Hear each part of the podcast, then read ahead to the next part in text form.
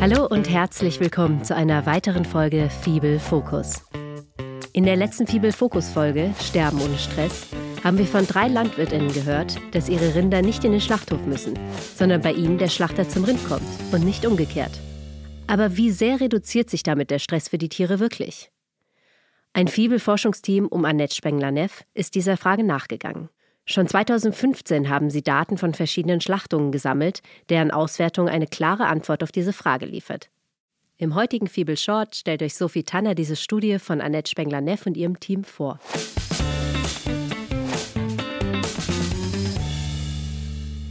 Das Leben jedes Nutztieres endet mit der Tötung.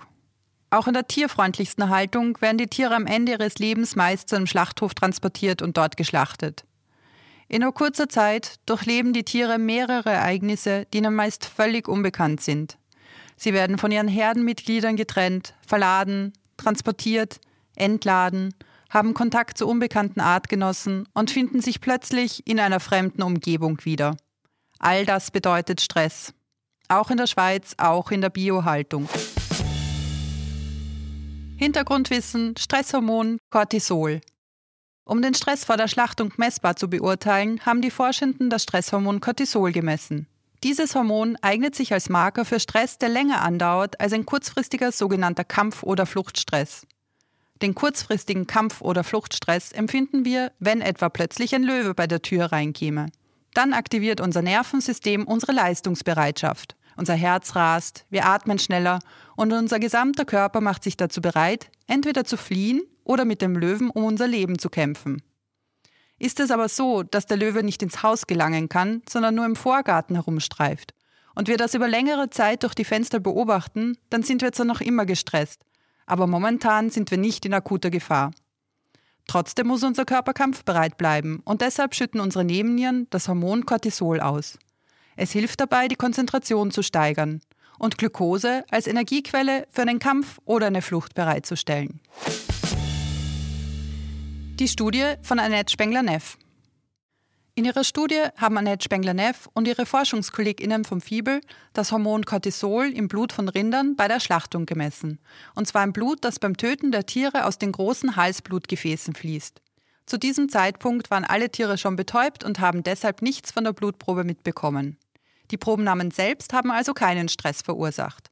Wie viel Stress die Rinder aber in den Stunden vor der Betäubung und Schlachtung hatten, lässt sich in der Cortisolmenge im Blut ablesen. Es gab zwei Tiergruppen. In einer Gruppe wurden die Tiere so geschlachtet, wie das in der Schweiz üblich ist. Sie wurden aus ihrer Herde herausgeholt und in den relativ nahen, nur 20 Minuten entfernten Schlachthof transportiert.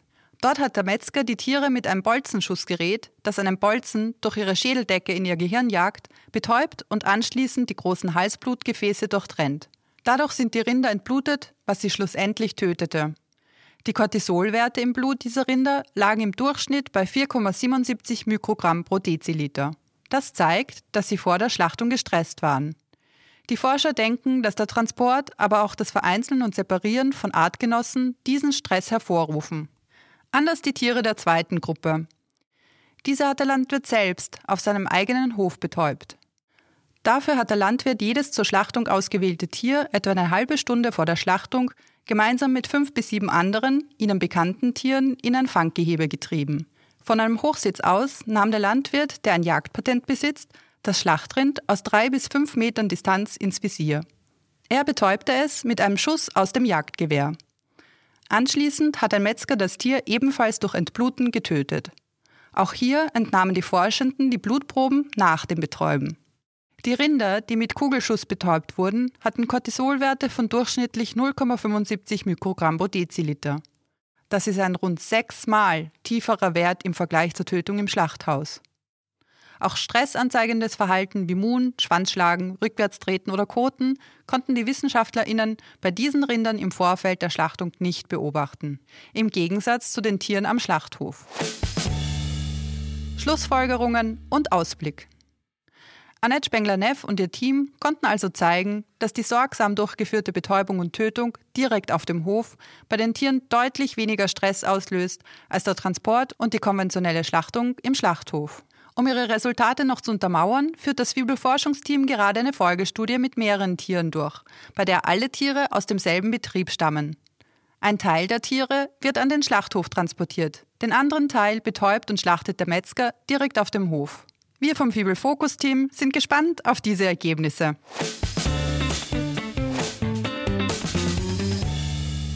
Und das war es auch schon von unserem heutigen Fibel Short. Nachzulesen ist die Studie of Organic ePrints unter www.orgprints.org. Genauere Angaben findet ihr auch in unseren Show Notes. Wir hoffen, dass ihr dieses Thema genauso spannend und wichtig findet wie wir und freuen uns auf eure Kommentare und Anregungen. Auch Fragen und Themenvorschläge könnt ihr gerne an podcast.fibel.org senden. In unseren nächsten Folgen wird es um das Thema Nachhaltigkeit gehen. Was das eigentlich ist und wie Fibel-Expertinnen sie messen, erfahrt ihr hier bei uns. Wir freuen uns, wenn ihr auch das nächste Mal wieder dabei seid. Euer Fibel-Fokus-Team.